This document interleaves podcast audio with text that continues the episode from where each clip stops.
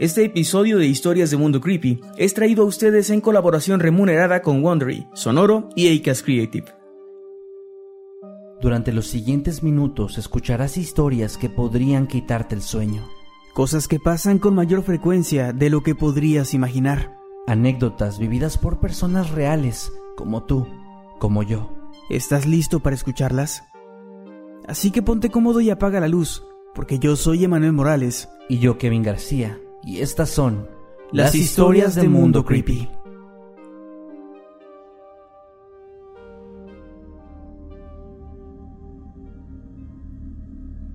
Sean bienvenidos una vez más a este espacio, queridos habitantes. El día de hoy les hemos preparado un episodio bastante especial, ya que nos enfocaremos en un tema que, estamos seguros, les va a resultar muy familiar, especialmente a todos aquellos que crecieron durante la ahora lejana década de los 90. Estamos a punto de adentrarnos en la fascinante historia de una de las leyendas contemporáneas más intrigantes, el caso de El Chupacabras. A diferencia de muchos otros mitos, esta criatura está rodeada de un misterio abrumador, no solo debido a su naturaleza legendaria, sino también a la amplia gama de teorías que buscan explicar su origen. Estas teorías van desde lo sobrenatural o lo extraterrestre, hasta un nexo con la posible conspiración orquestada por altos funcionarios del gobierno mexicano.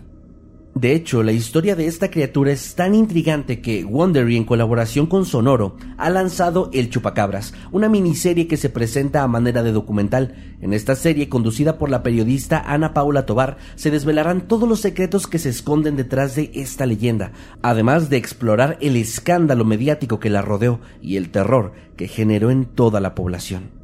Si eres un entusiasta de las series de maratón, te alegrará saber que esta serie completa, compuesta por seis episodios, ya está disponible en Amazon Music, además para todos los demás servicios de streaming de audio, así como en el canal de YouTube de Wondery, se estrenarán dos nuevos episodios cada semana. Por lo pronto, vamos a hablar sobre esta leyenda, ya que sin duda existe mucha tela de donde cortar en esta historia. Todo comenzó en 1995 y a diferencia de lo que muchos mexicanos creen, el primer avistamiento de la criatura no se llevó a cabo dentro de nuestro país, sino en Puerto Rico, más específicamente en el municipio de Canóbanas. El comisionado municipal recibió la llamada de un granjero pidiendo ayuda de manera desesperada. La razón detrás de esto era que había encontrado a una gran parte de su ganado muerto en circunstancias sumamente extrañas. Al llegar al lugar, las autoridades pudieron comprobar lo que el hombre decía, ya que los animales se encontraban casi en los huesos, sin una sola gota de sangre en el cuerpo. Sin embargo, lo más extraño era que no presentaban signos de violencia, más allá de unas muy peculiares marcas en el cuello. Pero esto no terminó ahí, ya que en los días posteriores la policía recibió muchas llamadas de personas que denunciaban la muerte de sus animales de granja en circunstancias similares al primer caso, lo que generó una preocupación creciente entre la comunidad. Finalmente, algunos testimonios comenzaron a emerger de personas que afirmaban haber visto a la misteriosa criatura responsable. De manera sorprendente, las descripciones concordaban en que se trataba de un ser de pequeño tamaño, con grandes ojos, colmillos afilados y garras letales, que se desplazaba de manera erguida y tenía una extraña apariencia cubierta por algo que se asemejaba a escamas.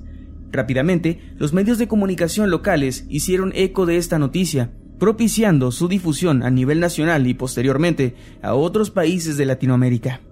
Es así como en 1996, en Jalisco, un granjero llamado Teodosio Mesa alertó a las autoridades al descubrir a más de una docena de sus borregos descuartizados y completamente desangrados. El modus operandi del ataque encajaba perfectamente con lo ocurrido en Puerto Rico apenas un año antes, lo que desencadenó una ola de pánico entre los habitantes locales, quienes temían que el chupacabras estuviera acechando en las cercanías de sus hogares. Pronto, los medios de comunicación mexicanos le dieron una cobertura enorme a estos eventos, lo que llevó a la rápida propagación de la noticia en todo el país. No obstante, un elemento esencial en la difusión de esta historia fue el intenso miedo que generó entre la población. Pronto resultaba imposible encontrar un solo puesto de tacos, tienda, escuela, oficina o cantina donde la gente no estuviera debatiendo sobre aquel inquietante monstruo.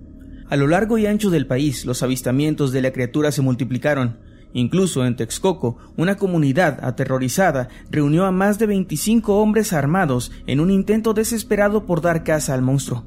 Sin embargo, los mexicanos comenzaron a notar que los noticieros le brindaban una amplia cobertura al caso, mostrando reportajes y mencionando que los ataques de El Chupacabras se extendían en diversos estados de la República, mostrando dibujos hechos por niños, entrevistas a los pobladores de las zonas afectadas e incluso mencionando la relación que algunas personas creían que tenía este ser con los supuestos avistamientos de ovnis.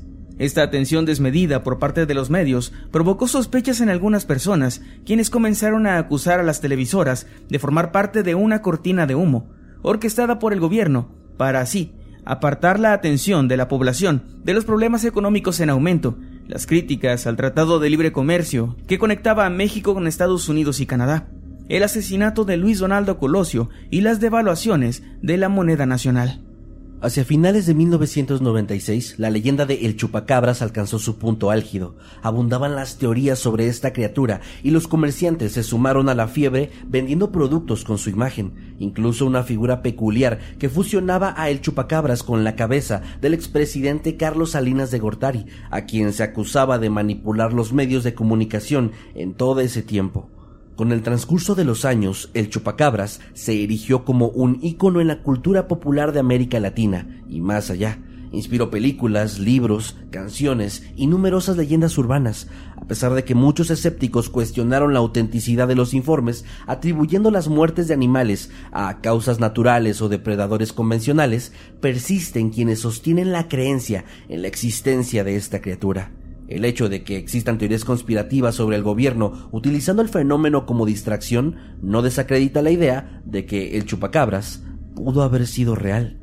Con el tiempo, los informes de ataques del chupacabras disminuyeron y el fenómeno perdió su prominencia tanto en los medios de comunicación como en la cultura popular, al menos hasta el día de hoy. Emanuel, no sé si tú recuerdas cómo cuando éramos niños todavía a pesar de que habían pasado algunos años de estos sucesos, se hablaba mucho del chupacabras. Era una figura que ya estaba muy bien establecida en nuestra cultura popular. Se hacían bromas, salía en la televisión, etcétera. Pero había también otro lado de la gente que aún creía en, este ser. Sí, yo recuerdo que a mí me daba mucho miedo porque mi familia, pues de, rancho, ¿no? Del lado de mi mamá, cuando íbamos de vacaciones, pues ellos tenían ganado, tenían cabras, vacas, todo, todo todos estos animales. Y recuerdo muy bien que hablaban, por ahí fue de las primeras veces que yo escuché sobre el chupacabras, de que cuidado con el chupacabras, lo decían más como en tono de broma, pero a mí la palabra es impactante, o sea, el nombre de la criatura, el chupacabras, es como suena aterrador más cuando eres niño. Así que me acuerdo que yo preguntaba como que era eso, y ya me decían que era un monstruo, básicamente, que, que se alimentaba del ganado y que era como una especie de vampiro, así me lo explicaron. Años después recuerdo esto como ya, ya como algo curioso, no sé si tú te acuerdas en, Matamoros, donde pues pasamos gran parte de nuestra infancia, había una zapatería en el centro que supuestamente tenía un chupacabras disecado. Y era más un trabajo taxidérmico de como que combinaba varios animales y esqueletos eh, pues estos, estos clásicos esqueletos tipo museo no de, de, curiosidades o de no sé de deformidades y esas cosas que era, era taxidermia como tal, pero cuando yo era niño, a mí me aterraba mucho pasar por ahí, porque lo tenían en una vitrina y era como un, un animal del tamaño, no sé, de un castor probablemente, pero era un animal que yo nunca había visto, además estaba como semi momificado, con colmillos, con garras y daba mucho miedo. No sé qué pasó al final con esa zapatería o con ese, eh, esa criatura disecada, pero recuerdo cuando escucho la palabra chupacabras hasta el día de hoy, esta imagen me viene a la mente como, como esta, esta criatura que yo vi de niño y que tanto me aterraba. Y de hecho yo recuerdo todavía en algunos reportajes en las noticias, después de salir de la escuela que llegaba a mi casa y estaban pasando el noticiero nacional, donde de vez en cuando volvían a hablar del tema. Había imágenes como eso que tú mencionas de personas que decían tener esta criatura disecada o que la habían atrapado, etcétera. Pero también algo muy curioso de la leyenda, al menos en mi opinión, es que es una de esas leyendas que además de que fue muy famosa no nada más en América Latina y México y incluso me imagino España, sino salió de nuestro, de nuestro idioma, de nuestra barrera de lenguaje. Los, las personas angloparlantes la conocen, me da mucha risa incluso como lo mencionan, ¿no? Como chupacabra, o sea, hay como una, lo, lo, mencionan muy eh, directo y, se le tiene un cierto respeto como una, como parte de nuestras leyendas, de nuestro folclore. Pero lo que iba con esto es que es más impresionante porque, a diferencia de, por ejemplo, Pie Grande, o otras, el Yeti, otras leyendas también, donde no se tiene mm, tanta certeza de los avistamientos y solo hay dibujos, fotografías borrosas, etcétera. Aquí el chupacabras es una criatura que sí ha cambiado mucho, depende la región y la época, de apariencia, de origen. Se menciona lo de que tenía supuestamente escamas. Hay otros que mencionan que es más una especie de murciélago una como que Algo una cubierto de pelo es lo que yo había escuchado. También se, se, menciona que es más similar también como un perro muy delgado con garras enormes. Hay otros, hay otros testimonios donde se menciona incluso el tema de las alas, que también se mueve así, eh, la, descripción de los ojos, o sea, es, decir, mi punto con esto es, me impresiona cómo no existe una sola imagen que puedas relacionar con el chupacabras, porque seguro esa imagen que tú dices que viste en esa zapatería en Matamoros era una variante, no, no, era igual a lo que mencionaban en las noticias o a los dibujos que mostraban también de los niños o a las fotografías que también supuestamente existieron en algún momento, entonces eso se me hace muy interesante porque es raro que una leyenda sea tan famosa y no esté tan bien establecida en estos puntos. Además de que el chupacabras tiene algo muy especial que yo siempre lo he considerado como dentro de un limbo en la clasificación de lo que es su historia. Es decir, tiene muchos tintes de leyenda, como lo podría ser la llorona, ¿no? Es muy latinoamericano también el asunto de que ataque el ganado cuando en Latinoamérica pues la actividad ganadera es una de las principales, ¿no? De, de las familias rurales y todo es el sustento de, de nuestros países, viene de la agricultura y la ganadería, entonces se siente como atacando muy en el corazón de nuestra cultura, ¿no? Además de este factor de leyenda, también pues tiene el, tema ovni, que normalmente no se suele relacionar mucho lo que es una leyenda de una criatura. También está la criptozoología, que entraría dentro de esta clasificación de seres, como mencionabas, del Yeti y Pie Grande. Sí. Aunque a diferencia de los seres criptozoológicos, que son más como fenómenos que tú observas, es esta, el ave de trueno, ¿no? Este, este tipo de seres hasta mitológicos, cuyas historias se reducen a verlo de lejos. Y el chupacabras dentro de su historia ataca directamente, hace cosas, digamos, negativas hacia la población lo que también genera miedo y esto para mí ya lo separa un poco de los demás eh, seres criptozoológicos. Entonces siento que está ahí como en un limbo en medio de ser leyenda, de ser algo del tema ovni, de ser algo criptozoológico, de ser algo político incluso, que es parte de lo que mencionábamos. Entonces creo que eso es lo que hace que esta historia del chupacabras sea sumamente original y hace que se nos quede muy, muy marcada en la memoria. Y sea también muy intrigante, porque fuera de que creas o no que existió o que existe, es una realidad que se utilizó en los medios nacionales e internacionales como, no, no digo como una cortina de humo, no lo estoy asegurando, pero sí digo que se le dio mucho enfoque y había muchos reportajes y es algo que no pasa con otras historias. Nunca he visto que se le dé una cobertura así de grande a la llorona o a avistamientos de fantasmas o de ovnis. Incluso creo que lo más cercano serían los ovnis, pero aún así es algo que se menciona y ya, pero aquí era todos los días estar hablando de eso, mostrar reportajes, mostrar muchas cosas, por lo cual muchas personas se entiende que en esa época acusaran al gobierno de estar manipulando esta información, ¿no? Claro. Porque obviamente lo que tú mencionaste muy importante ahorita es el tema del miedo. El miedo es poder. Si tienes a las personas asustadas, las tienes controladas. Entonces es algo muy interesante si ustedes son creyentes en los temas conspiranoicos, seguramente todo el tema de chupacabras les resulta fascinante más allá de la leyenda en sí, sino de todo lo que la rodea, por el hecho de que podría haber sido una leyenda real de la cual se usó este impacto para, para, magnificarla, ¿no? O que simplemente también como otras personas dicen, sea algo completamente inventado por los gobiernos. Pero ¿cuál es la verdadera historia detrás de esta leyenda? ¿Realmente existió el chupacabras o solo fue una farsa?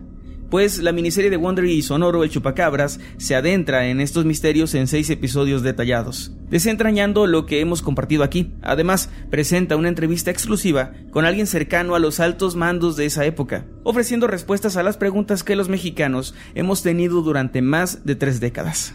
Recuerda que esta es una oportunidad única para sumergirte en una historia intrigante que ha desconcertado a tantas personas a lo largo de todos estos años. Y lo mejor de todo es que puedes disfrutar de este contenido de manera gratuita. Sí, has escuchado bien, descargar y utilizar la aplicación de Amazon Music es completamente gratis. Así que, ¿qué estás esperando? Escucha ya la serie completa en Amazon Music y semanalmente dos episodios nuevos donde quiera que escuches podcast.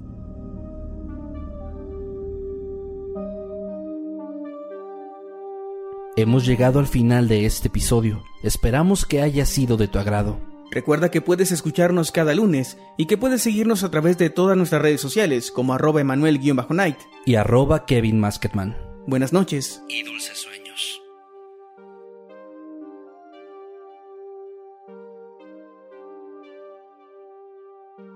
Este episodio de Historias de Mundo Creepy fue traído a ustedes gracias a Wondery, Sonoro y Acast Creative.